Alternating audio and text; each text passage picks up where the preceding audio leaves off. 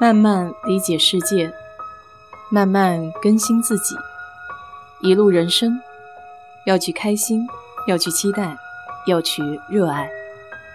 我是 DJ 水色淡子，在这里给你分享美国的文化生活。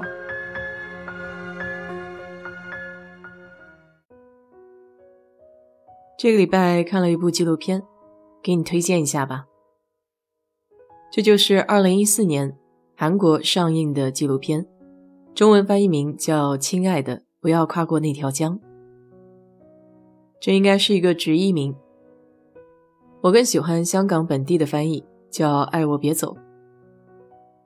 在韩国有一个传说，就是人死了之后要穿过一条河，才能达到彼岸的冥府。其实跟咱们中国人的古话一样，得穿过一个奈何桥，过了忘川河。才能到达彼岸。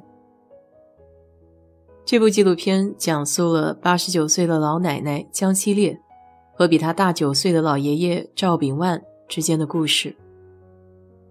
虽然是一个朴实平淡的故事，但却非常打动人心。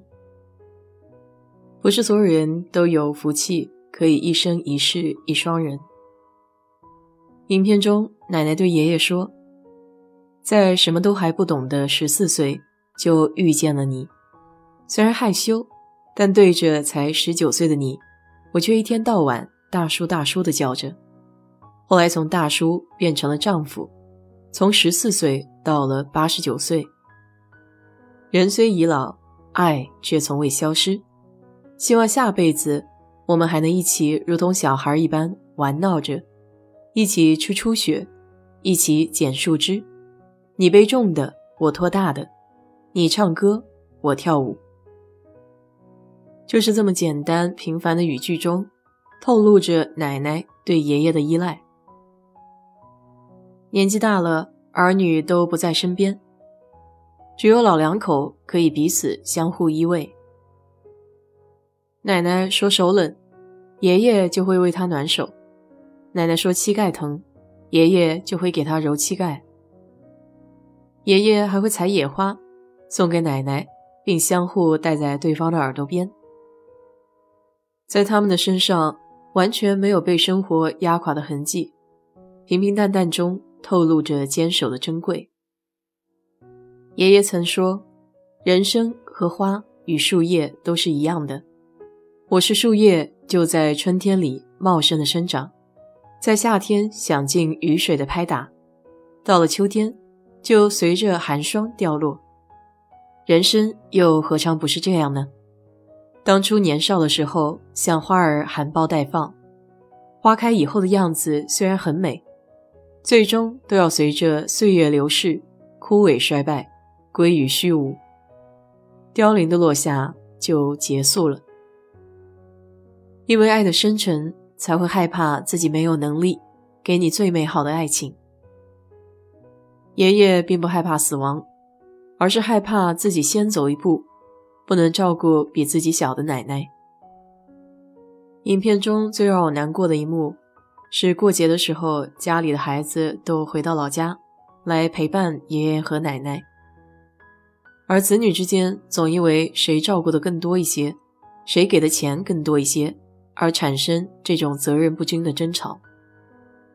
坐在一旁的爷爷看着这样的场景。什么话都没有说，而是在默默地流着眼泪。他们一共有十二个子女，其中有六个子女因为战乱或者生病而没能存活下来。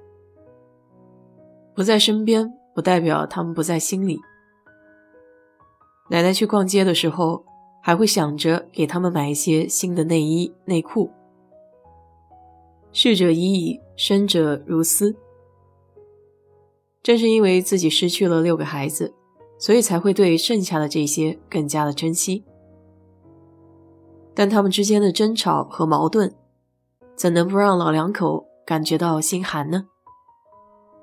影片中一直贯穿着爷爷的咳嗽声，你也能感觉出来他的身体日渐薄弱萧条。坐在身边的奶奶是有些手足无措的。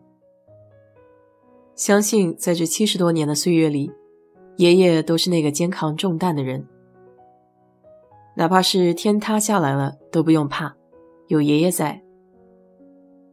可这家里的大山要倒了，奶奶从此就是孤零零的一个人。体会到那种心境之后，你就会理解，为什么他在河边会哭那么长时间，一步三回头。有人说，年纪大了，走在前面的是福气，因为留下的那个需要面对心爱的人离去的痛苦。虽说陪伴是最长情的告白，可一起面对死亡才是世界上最美的勇气。生老病死是人之常情，但可以淡定的面对死亡却很不容易。爷爷在医院弥留之际。奶奶仍然可以强忍着泪水回到家收拾东西，平静地叠好每一件衣服。这个时候虽然没有一句话语，可却能强烈地感受到他那种巨大的悲伤。能够做到如此从容淡定，是因为他曾拥有过这世界上最美好的爱情和陪伴。在现今这个功利又现实的世界，我真心的希望。两个人的相识、相遇、相知，还有相爱，都是基于心底最纯粹的喜欢。因为只有这样，才有勇气一起去面对人生之后几十年里的种种起伏与磨难。好了，今天就给你聊到这里吧。如果你对这期节目感兴趣的话，欢迎在我的评论区留言，谢谢。